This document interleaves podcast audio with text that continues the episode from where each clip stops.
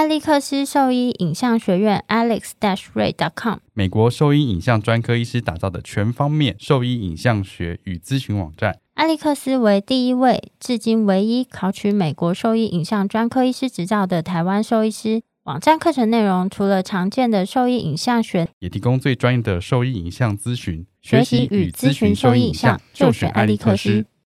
狗狗、猫猫防护跳蚤必施新选择：李兰林早师 t h e r e s t o 对付跳蚤必施长达八个月的保护。全新科技的项圈，专利且创新的活性缓释机制，让保护力长达八个月。不怕水，也没有异味，狗狗、猫猫都可以使用，方便、安全、有效、亲密。我也用李兰林早师。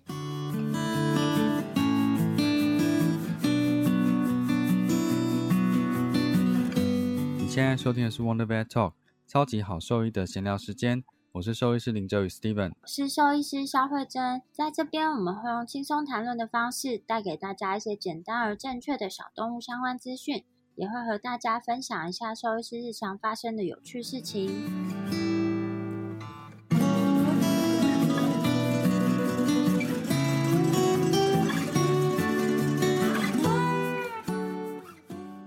开始，我想跟你分享两件我觉得非常惊吓的事情。哎，三件，三件非常惊吓的事情。好，就。前几天我也是就不小心又转到热血兽医师，它真的是我们话题的来源呢。想说看看除了骨科跟手术之外，里面其他东西是不是还可以接受的？然后和标准这样子。对 对对，因为毕竟他开了这么久，我觉得以前的教育跟现在教育可能医疗在进步会有一些些落差，但有些大方向应该是不会偏离太多的。然后就看到有一个 case，就是我忘记那个犬种什么，但是是大型犬，好像是德国狼犬还是哪一个品种，反正是大型犬。然后来的时候，他是说他的眼窝下方咬肌的地方好像越来越肿，在这几个月内，他就触诊触诊，然后说哦这东西有可能是唾腺囊肿，或者是发炎感染，或者是肿瘤。他的 differential 是对的嘛？对不对？就是有可能有这些可能性。然后说，那我们必须要打开看才知道他是怎么回事，就是把他留下来做治疗吧。然后接下来下一幕就是看到他就开始动手术喽，一样那个手术的过程没什么无菌这样子，他又开始在后视拍摄的时候就解释这个情况常见的问题有哪些，治疗方式可能是哪一些。那如果是肿瘤的话，可能能做的事情很少很少。然后又讲了一下他对化疗的一些看法这样子。再就到手术，目前听起来都还蛮符合常理的。对啊，可是他就直接进手术了。刚化开他说，哎，我们希望是唾腺囊肿，如果是可以把它整个移除掉的话，这个愈后其实是非常好的。然后到手术一半的时候说，啊，真是非常不理想，这东西其实是恶性肿瘤，它已经吃到骨头里面，你看这个骨质怎么样，都是流失掉了。我可能只能先做到这样子，然后就把部分东西移除掉，然后就关起来这样子。然后说接下来可能就只能用一些止痛药啊，让他的生活品质可以维持的好一点。就结束了。可是他在术中才说这个东西可能是恶性肿瘤，然后后来术前没有先拍 X 光片吗？没有哎，没有拍任何东西，就是他只有在手术结束之后，再跟主人说这个其实是恶性肿瘤。现在他的话可能就只能用这样子的方式让他比较舒服，暂时保持正常的生活品质，但他后续有可能会影响到他的咀嚼功能，到时候可能会有这么惨的情况，让主人知道。就是我觉得听起来框架是没有什么不对，但是问题是它的前后顺序，然后还有一些细节部分，就是做的都是有点，就是它起点跟终点可能是对的，但是中间好像还可以再做多一点的检查，去确认这东西是什么。有些东西好像不用打开，我们可以就知道，对不对？对啊，通常我们看到这样子异常的，不管是在哪一个部位的软组织肿胀啊，其实要做像手术这样侵入性的治疗之前，都会先做。我们可以先做的相对比较没有那么侵入性的一些诊断，比如说拍光片，或是我们至少会先用细针采样，排除掉某一些可能的疾病。那下一步才是手术采样，最后才是手术切除。对啊，哎，我们之前有讲过细针采样嘛？有啊，之前就是在那个癌症特辑里面大概有讲了一下，但是我觉得就是大家好像会有一点点误会，就是说那时候我们是讲的是说，哎，身上如果发现一些异常的团块或是小凸起怎么办？因为我觉得当你发现它是一个团块或是比较明显一颗一颗的东西的时候，你会比较容易去怀疑说，哦，这个可能是肿瘤但如果它是在某个部位不规则的肿胀的时候，有时候大家会突然可能会一时想不到说它是肿瘤的可能性。比如说像我们这一周的好读书就有提到了前肢的肿瘤。那前肢肿瘤的话，其实我们不一定可以看到它是长一颗东西在那边，其实四肢的都是啦，就整个肿起来。我哎，刚好两个礼拜前我遇到一只狗狗，它之前整只脚肿起来，嗯，然后。初步那边的医院先治疗，抽掉很多液体，然后抽掉很多液体，因为它有在后大腿的地方有一些积液，然后后面脚整个肿起来，肢端整个水肿，然后是很突然发生的，然后就把它当做严重的发炎先处理完，然后给了抗生素之后，在膝盖关节囊的部分有个区域还是超级肿的，只是那边区域没有到之前那么疼痛，或者是没有像之前在更肿，它就是维持那个大小而已。但是那个地方没有任何消退的情况，然后后来我们就拍了 X 光片，就看到那个区域关节囊的位置下方的骨头是有部分的骨质流失的，就看到像这样子哦。然后后来谢医师有帮他做了细针采样，然后送实验室去做诊断，所以我们会经过这个程序嘛，对不对？就是会先看 X 光片，至少看看他对。下面的组织的影响程度，骨头是不是完整的这件事情，其实在影像上就可以看得出来。而且这些收医师他的诊所是有 X 光机的，但他没有做这件事情。然后这是针对局部的部分先做的检查嘛。然后是不是当我们有怀疑它是不好的东西的时候，其实部分的淋巴结的细针，或者是其他胸腔的部分的 X 光影像，或者是腹部的超音波影像，就会一起进行检测。然后还有血检也会一起做。嗯，原则上是这样子啊，就整套了。最近也不是最近啊，就是前一阵子，就是有一只狗狗来就诊，然后它也是脚突然肿起来，事主就说它这个是突然肿起来，是蜜蜂叮的。就我看到它的时候，它已经先以蜜蜂叮咬治疗了两周还是三周。那天我就看了一下，我就觉得，嗯，这怎么可能是蜜蜂叮的？那蜜蜂也太强了吧！就说那就是可能扫超音波看一下里面的组织的质地啊，顺便就做一下细针采样，然后就采样出来是还蛮恶性的肿瘤，所以后来就建议了做其他更积极的治疗，这样。但是因为后来捐少了断层，发现其实已经有转移了。那本来预计是要截肢改善他生活品质，不过因为他后来有一个部分的皮肤实在是有点溃烂，有点严重，后来截肢就先暂缓，加上又转移了，所以目前他是采取比较安宁的治疗。对啊，所以其实针对局部的肿块，它的诊疗的过程其实还是可以多做一些事情。那刚刚讲那个细针采样，下一个是不是就是可以做初 cut？嗯，可以啊，就采大一点的组织这样。就是有出卡针，它相对侵入性是比较小的。那或是用手术采样，其实也是 OK，就是采一小块的组织去做病理的检查。因为我觉得，就像刚刚提到的，其实这种四肢的肿瘤啊，有时候它就真的不是一颗东西，你会觉得它是均匀性或是不规则性的软组织整个肿起来。然后有时候如果狗狗的毛很长。或是它本身是一个很强壮的狗，你有时候很难第一时间就。发现到这个异常，然后再来就是刚刚有提到，虽然刚刚那个热血兽医师他治疗的起点跟终点听起来是一样，就是最后他给饲主的建议是，这个是恶性肿瘤，我们能做的事情就是安宁，但是它中间其实是蛮多机会可以改变他的做法，让这个狗狗它可以在过程中少掉一些些不舒服。不过我我猜他的做法就是剪肌啊，可能他觉得他做完之后已经拿掉部分比较大体积的肿瘤之后。那个肿胀的地方看起来是比较消的，然后狗狗在住院后面的时间是比较会吃东西的，可能就是有达到短期内舒缓的效果，我猜。但是也是要看什么样的情形啊，因为有的时候你这样子的剪辑方式，其实你反而会让肿瘤的生长速度更快。那这东西对他来讲真的有帮助吗？比如说像口腔肿瘤好了。做边缘的直接性切除，那他也许得到一两周稍微舒服一点，但是他马上肿瘤又很快速的生长回来。对，那我觉得这样子真的是有帮助到这个动物吗？都会打一个问号啦。看每个人是怎么解读，我也不是很喜欢，就不是我的做法才是一定是对的。嗯，只是我会这样子怀疑说，嗯，那这样子真的有比较好吗？我我觉得就是可能在处置方面可以更细致，但就这个 case 而言，他感觉上他是自己有帮到这个动物的。我觉得是至少在看到的那一两周，因为看起来伤口都还没拆线，所以顶多就是在两周内的事情。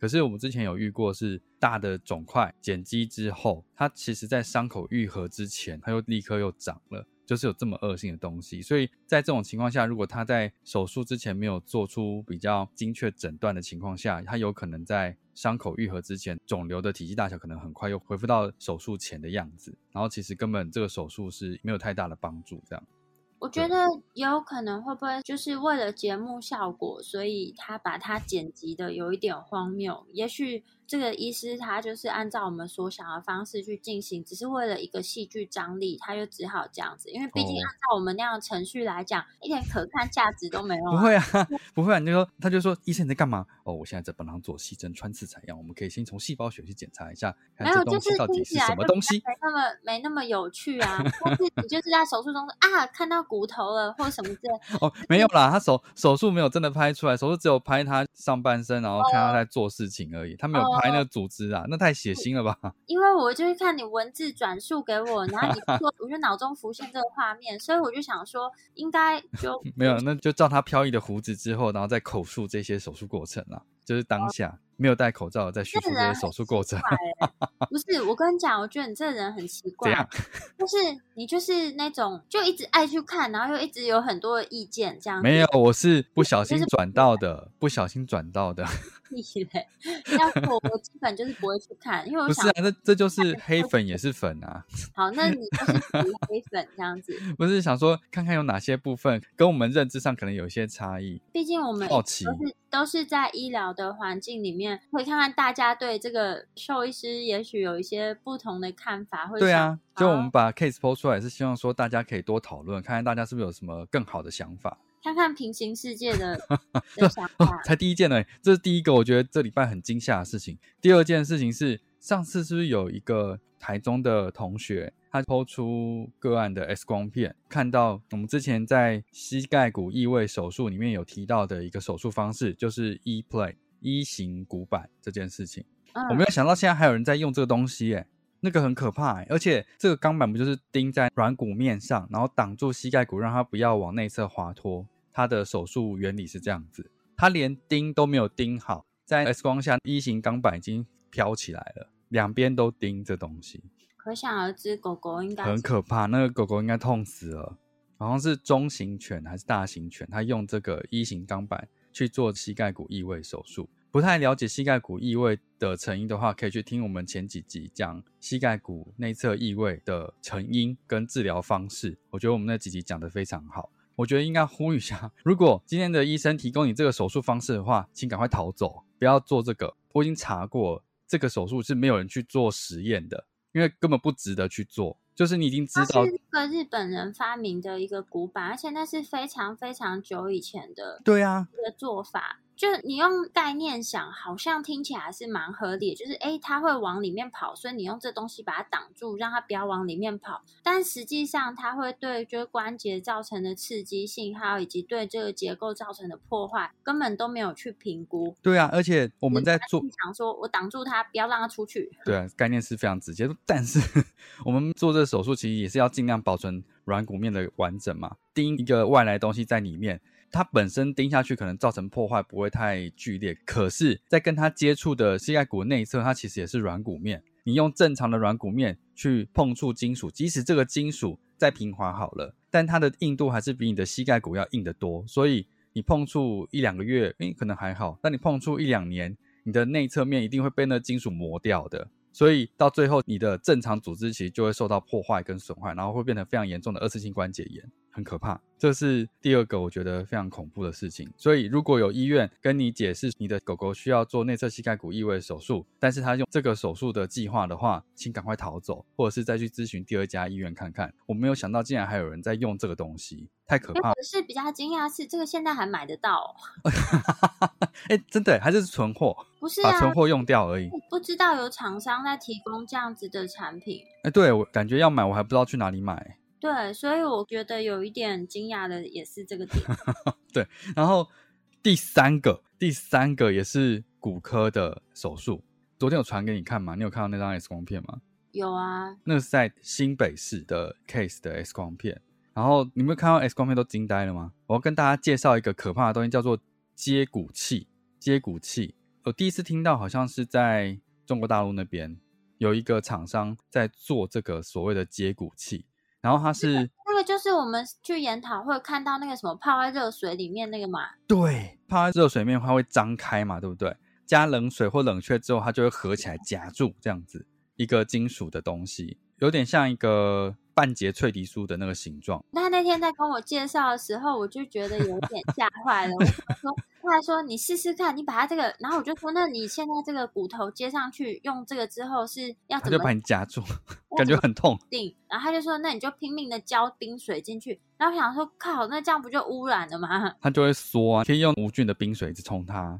我觉得我那时候当下是有点傻眼，但是因为又觉得有一点荒谬，所以我们那时候还是听完他的介绍。我觉得很有趣啊，因为没有看过这东西啊。但是它这个东西甚至不是生物金属的材质，诶所以怎么会有医院直接买这个真的用在动物身上？我对于这件事情也是非常惊讶的。就你有这么多选择，像我们受的教育，就算你只是用 pin 跟 wire。就是骨钉或者是钢丝，这些都是有符合生物材质规范的东西是可以使用的。这么正规东西，去买一个不知道是谁发想的一个接骨器来使用，这是非常惊人的。而且这东西没有经过任何试验，它甚至不是可以放在身体里面的东西。我们现在在新的 case 的身体里看到，而且这个 case 的年纪很小，哎，才三四个月。有没有看到那个生长板都还没愈合？对啊，然后就被用了这个东西。真的是非常的惊吓，你还是可以跟你的兽医师咨询一下，说这个部分是会用什么方式可能去固定它的骨折。如果他跟你说我们要用接骨器的话，请赶快逃好吗？因为这东西根本就不是一个正规的东西，很可怕。有你义愤填膺的讲了好几个故事，对我讲了三个故事，非常值得提吧。一个是肿瘤的诊断程序，第二个是膝盖骨异位手术方式。第三个是骨折的使用耗材，哎，我们有讲过骨折使用耗材这些东西吗？嗯，没有讲到那么细。我们大概就是有讲过五菌，因为手术方式很多啊，然后骨板耗材就是不这太复杂了，这么多，所以其实是没有提过。那但是大概我忘记有没有提过，就是说基本上来说呢，目前我们使用的就是在骨折固定里面使用的这些金属钢板啊。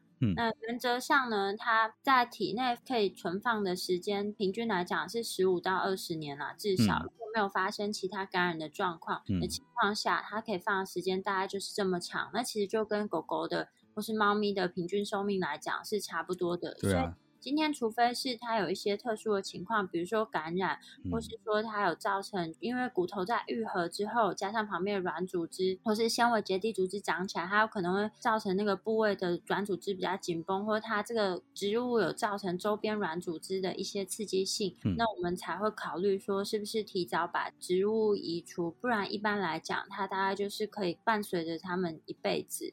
刚刚看到那接骨器，我觉得他不如就直接用包的算了，也不要用内固定了，感觉好可怕哦。因为他这样子，搞不好还会感染，也不知道那个金属对他身体会有什么影响，放多久会不会有什么金属物质的中毒之类的。哦，之前是不是有一个什么病例？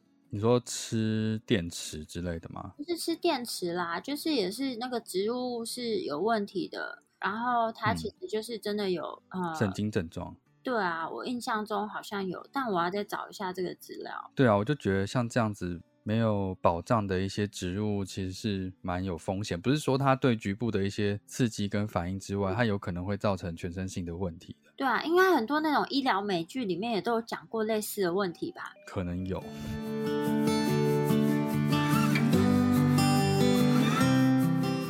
我是兽医师肖慧珍。现在收听的是 Wonder Vet Talk 超级好兽医的闲聊时间，最专业的小动物知识 Podcast 频道。大家在除了一般在学校教育之外，其实出来之后的第一份工作其实蛮重要的。然后我觉得就是在美国爱屋动物医院见习，然后后来又在那边工作，其实是蛮幸运的一件事情。我有跟其他的医生聊过天，因为他是比较后来才认识美国爱屋动物院的创办人，就是李学文医师，在后面的时间才比较有接触。然然后他是觉得说，他一开始在工作的时候，其实一出来不太知道究竟该怎么样去选择后续这个职涯里面的第一份工作。一方面他需要活着嘛，所以 薪水会是一个考量。第二个就是这份工作有没有办法持续让他有技术上面的提升，后面的一些规划，这也是他的考量之一。所以他那时候就选择了一个连锁体系的医院进去，可是才发现说，哎，其实在里面很多事情通通都是要靠自己，不会有人真的去带你做什么。他会觉得说，我们在美国爱屋动物院其实蛮幸运的，就是上面有人等于当你的后盾啦，然后创造像那样子的环境，让我们可以持续的吸收外面的薪资，因为每次李医师回来都还是会带一些东西，带一些薪资给我们。然后跟我们讨论个案，后来是觉得说很幸运可以在那边工作，是我生涯里面第一份工作这样子。嗯，我觉得就是就也陆续做了几份工作啊。我觉得在那个爱物工作的时候啊，觉得蛮大的差别是，大家是团队或是团体一起完成事情，就是大家同进同出 在完成一件事情，就是你会觉得不用担心太多事情，然后大家都会互相帮忙。其实感觉是蛮好的，而且其实我觉得，就算是一个医疗决策啊，就应该是说一个人很难做出最完美的医疗决策。那你有时候就会需要很多其他的意见讨论跟支持。那我觉得在那边，就是你会觉得可以安心，蛮好的第二意见。然后我觉得李医师让我觉得还蛮敬佩的地方，事情是人家从那个。搭飞机回来，大家都是在飞机上看几部电影啊，什么有的没的。没错，像我去就是看四部到六部电影。然后李医师是会 都看他那个一本，就是反正都会带一本期刊类的东西。你说那北美的那个？对对对，北美期刊。然后重点是他从美国搭飞机回来，或是再搭回去，反正他每次给我的那一本里面就是都已经画满了重点。他说：“哦，这是我这次在飞机上看的。”然后你们再拿去看，然后我就觉得天哪！就即使他的能力已经这么好了，还是这么好学，在吸收新的知识。对啊，而且我觉得他就是在医院里面看门诊的时候，其实他是给我们蛮大的空间跟支持的。嗯，比如说，因为他只有回来看诊一两天嘛，其实一个月大部分时间都是我们在处理病例。然后，但是他在跟事主介绍我们的时候，其实比如说。今天是一个新的事主来挂他的门诊，他会跟他讲解完之后呢，他就会跟他们介绍我们是谁，然后之后是由他们来负责帮你们做处理。那所以他们就是代表我的身份，所以可能之后的病例就是跟他们讨论这样子。就是他在做这些事情上是把我们当同事，不是只有后辈这样子去叫来叫去。嗯，就是很信任他带出来的医生。对啊，就。会觉得这些小小的事情，其实都会影响到每一个人最后的行医风格。其实原本我们一百集特辑有想了蛮多的内容，关于跟李医师相处的很多事情。对啊，没有人想说，刚到美国爱屋动物院工作这件事情，其实就是一个机缘啦。我就想说，我之前提过，那时候在找实习医院的时候啊，只是看到。美国，哎，好像不错。以前我觉得跟国际接轨的管道没有这么方便，或者是没有这么熟知，所以知道说这个美国爱屋动物医院，它其实是美国的医师回来设立的一家医院，然后里面的风格是比较偏美式的风格。所以当他们在争实习机会的时候，我就去应征了。这样子，在里面的时候，其实我那时候也没有多想什么，只是觉得，哎，这边的做事是非常严谨的。然后觉得可以学到蛮多东西，所以我就待下来。即使是正规的实习时间结束之后，还是一直持续保持每周多少时间都在这边做见习。后来等毕业之后，就跟李医师他们、王医师他们提出说，毕业以后可不可以在这边工作？然后他们也是看我那时候实习的表现，其实非常非常好，就就答应说。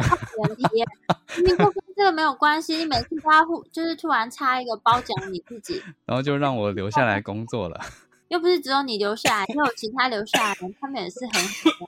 就张医师跟我一样表现的非常好，所以就被留下来工作了。没有对李医师的第一个印象，觉得说他很风趣，感觉很严重的事情他都是可以很轻松的把它解决掉的。那这是能力跟经验上的差别。哦，对啊。那你对李医师的第一个印象是什么？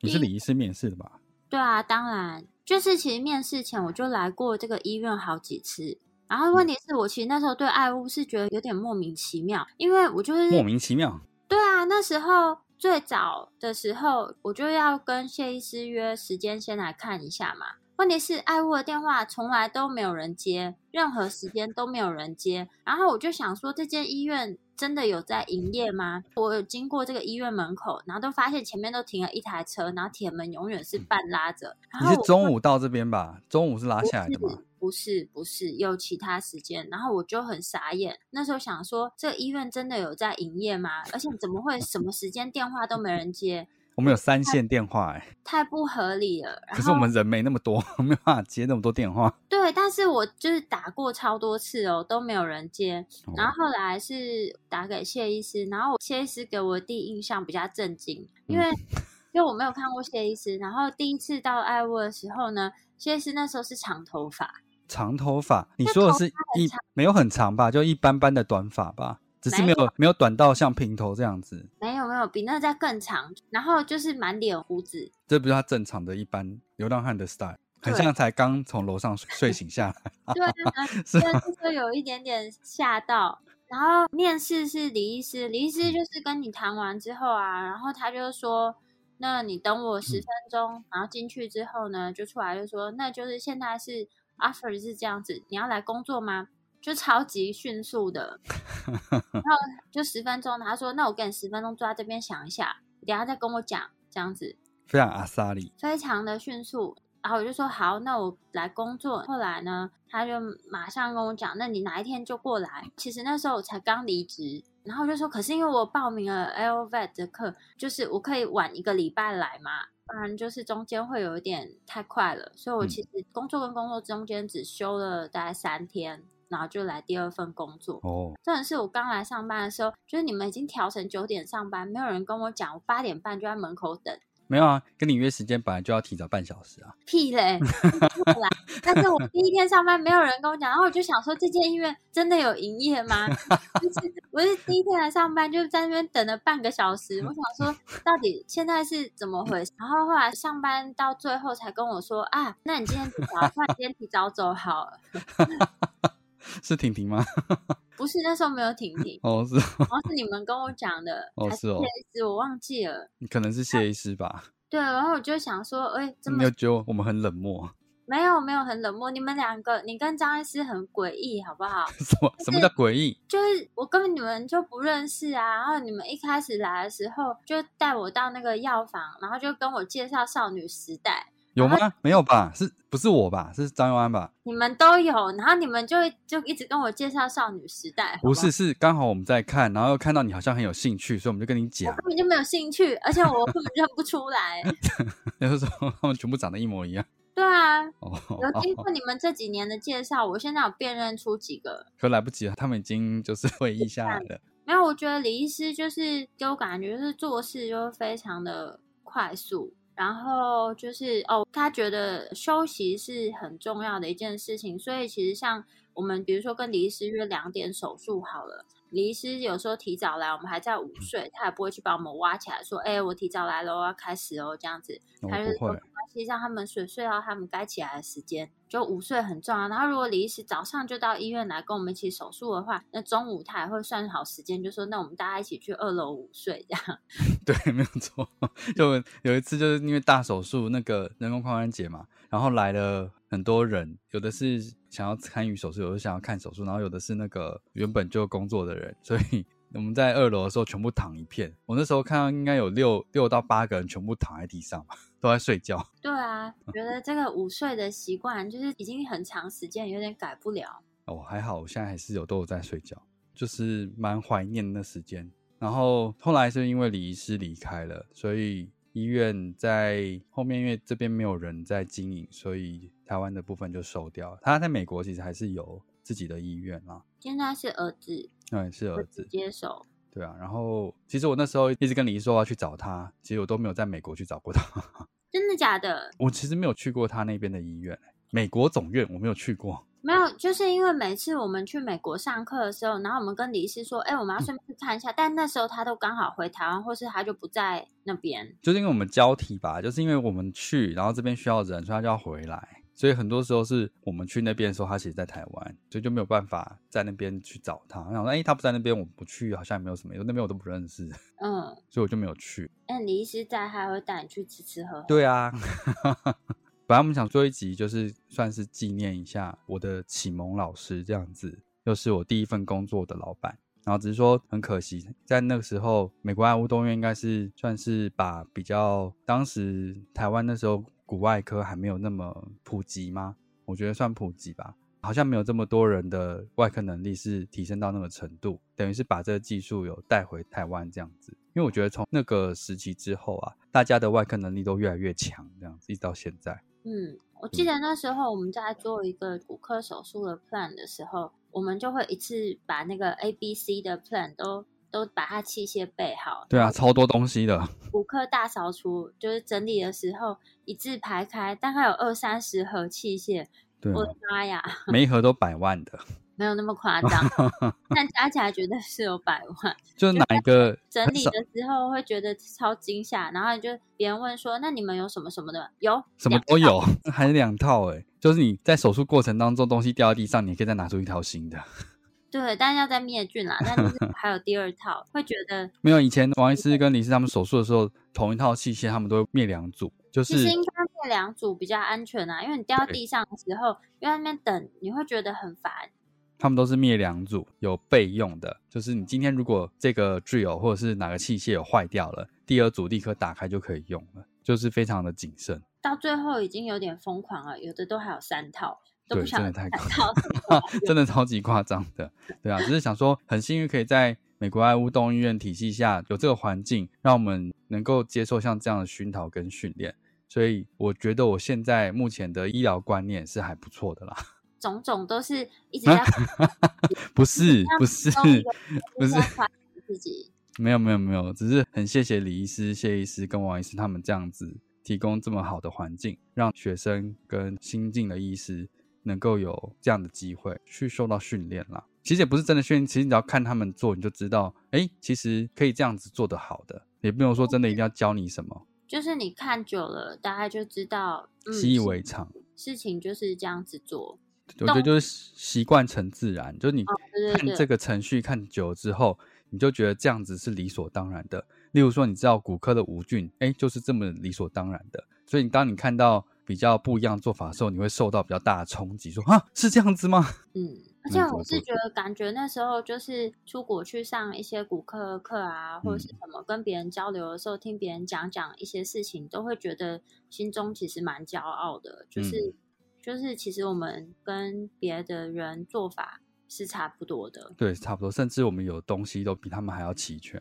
对啊，就会觉得其实我们走的蛮前面，没有输给别人一大截那种没见过世面的感觉。对啊，所以其实好像还好，还不错。对，李医师是从二零零六年的时候，可能更早，零五零六年的时候开始在台湾做手术跟看诊啦，所以相信还是有很多的狗狗是给李医师做治疗的。当美国爱屋结束的时候，应该还是有很多人是比较惋惜的。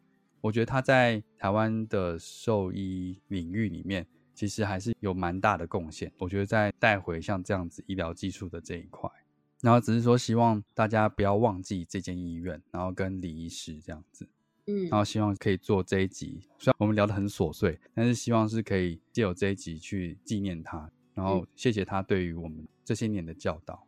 然后他告诉我们的观念就是态度，态度很重要，对吧？对啊，突然情绪有一点哀伤。嗯，但我觉得就是还是会希望每一年都能够，不一定什么时间啦，就还是提醒大家一下，曾经有间医院叫美国爱乌动物医院，然后是以骨科建厂的医院。我们那时候我觉得比较不一样是，每一只狗狗进来做 CHD 检查都要镇定这件事情。其实，在学校拍 X 光片那时候在教的时候是没有这样的程序的，每只狗都是。主人或者是像我们学生去保定或抓这样子，然后拍出来的品质也不像在美国爱屋拍出来的品质这么好。那时候也是用洗片机哦，可是我们拍出来的 X 光片就是欧法标准的 X 光片，我看过旧的，其实蛮好。我去的时候已经是那个数位的了。对啊，所以我才知道说，哦，拍摄 X 光的影像是要拍到像这样子才有办法去做准确的判断的。甚至那时候学校拍出来的影像都没有我们拍的这么好，很多啦。以后再跟大家分享，我们就每年时不时就拿出来讲一下。对啊，我其实常常都在跟我男朋友讲这个李医师的故事。下次我们可以讲一些小故事。小故事很多，我就想到那个啊，就是去日本的时候，李医师是一个从来都不迟到的人。对啊，他他很守时。然后我记得我们去那个日本，这这段可以剪掉，但我就跟你聊一下而已。哦好。我记得我们去日本的时候，就是那个他找那个日本的那个外科老师，就我们是准时到，就被李医师骂了狗血淋头。哦，我是跟他一起去的吧？不是，你跟我一起去的。哦，是哦，哦，他跟谢医师一起去。对。哦。他跟谢医师不知道去哪里，然后他们一起去。我们是因为去京都，然后回来，然后我们才去找他们的。我们是准时到，他们是提早到。对啊，被骂狗血淋头，好像有这一回事。然后后来就是那个吃铁板烧啊，李医师就一直想要拍那个人家请的东西这么高级，然后他就一直跟我讲说，可是他想拍照，但他不好意思，他这个位置拍那个不好看。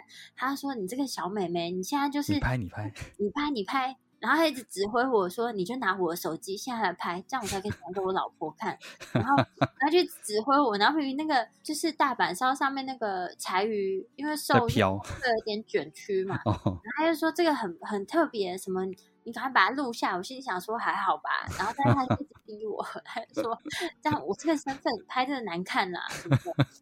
然后中间没有办法对话的时候，他又一直说还是你再跟他聊一些。然后我么？我在讲什么？对啊，他就说你跟那个老师聊一下，那老师英文比较没有那么好，所以大家就会有时候在那边傻笑。他就说你赶快再讲讲一些东西出来。但我觉得就是那个老师也很有趣，虽然英文不好，但是他是非常的真诚在接待我们。真的啊，然后他就一直针灸。对，整个过程其实蛮有趣的，而且东西很好吃哎。嗯，废话那一餐好贵哦。我去日本没有吃过这么贵的一餐，真的很贵，一个人多少钱啊？我们去河牛吃到饱也没有那么贵，那好像一人要两万日币，是不是？一万？我记得换算台币好像六七千诶，好惊人哦！对，非常惊人，跟我们去吃泰国那间餐厅一样，分子料理。那个我真的是，我现在想起来都想到那个绿绿的汤。你是不是？对我现在只有想到那个，其他我都完全忘记了。我只记得那个绿绿的汤好恶心。但重点是，因为我就想说它很贵，所以我就硬着头皮。没有没有喝，我跟陈建宇没有把它喝完，那个实在太难喝，都不知道那是什么鬼东西。对啊，你们两个都没有讲，然后我就硬着头皮把它喝掉。我后来喝完，整个脸都皱了。我想，怎么那么难喝？喝完绿绿的汤，脸都绿了。真的。那个绿绿的汤有够难喝的。好了，那我们 先先结束在这里啊。这边可以要剪掉吗？我觉得这边也是蛮有趣的。都可以啦。好了好了，那我觉得讲一个小故事这样也可以。好。好，那我们今天大家就分享一下网络上看到一些。可能容易让人家误会的事情，比如说肿瘤外科的手术，然后还有一些骨板植入物的选择。因为毕竟不是每一个人都是在医疗行业里面，所以他对这些植入物还有一些手术方式的知识，可能相对没有那么充足。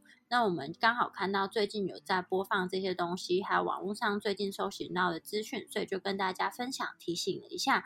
那如果说对我们分享的内容有兴趣或是有疑问的话，都可以上我们的网站 triple w 在 wondervet dot com 的 t w 或是 Google F B 搜寻 wondervet 都可以找到我们哦。那今天的分享就到这边啦，拜拜，拜拜。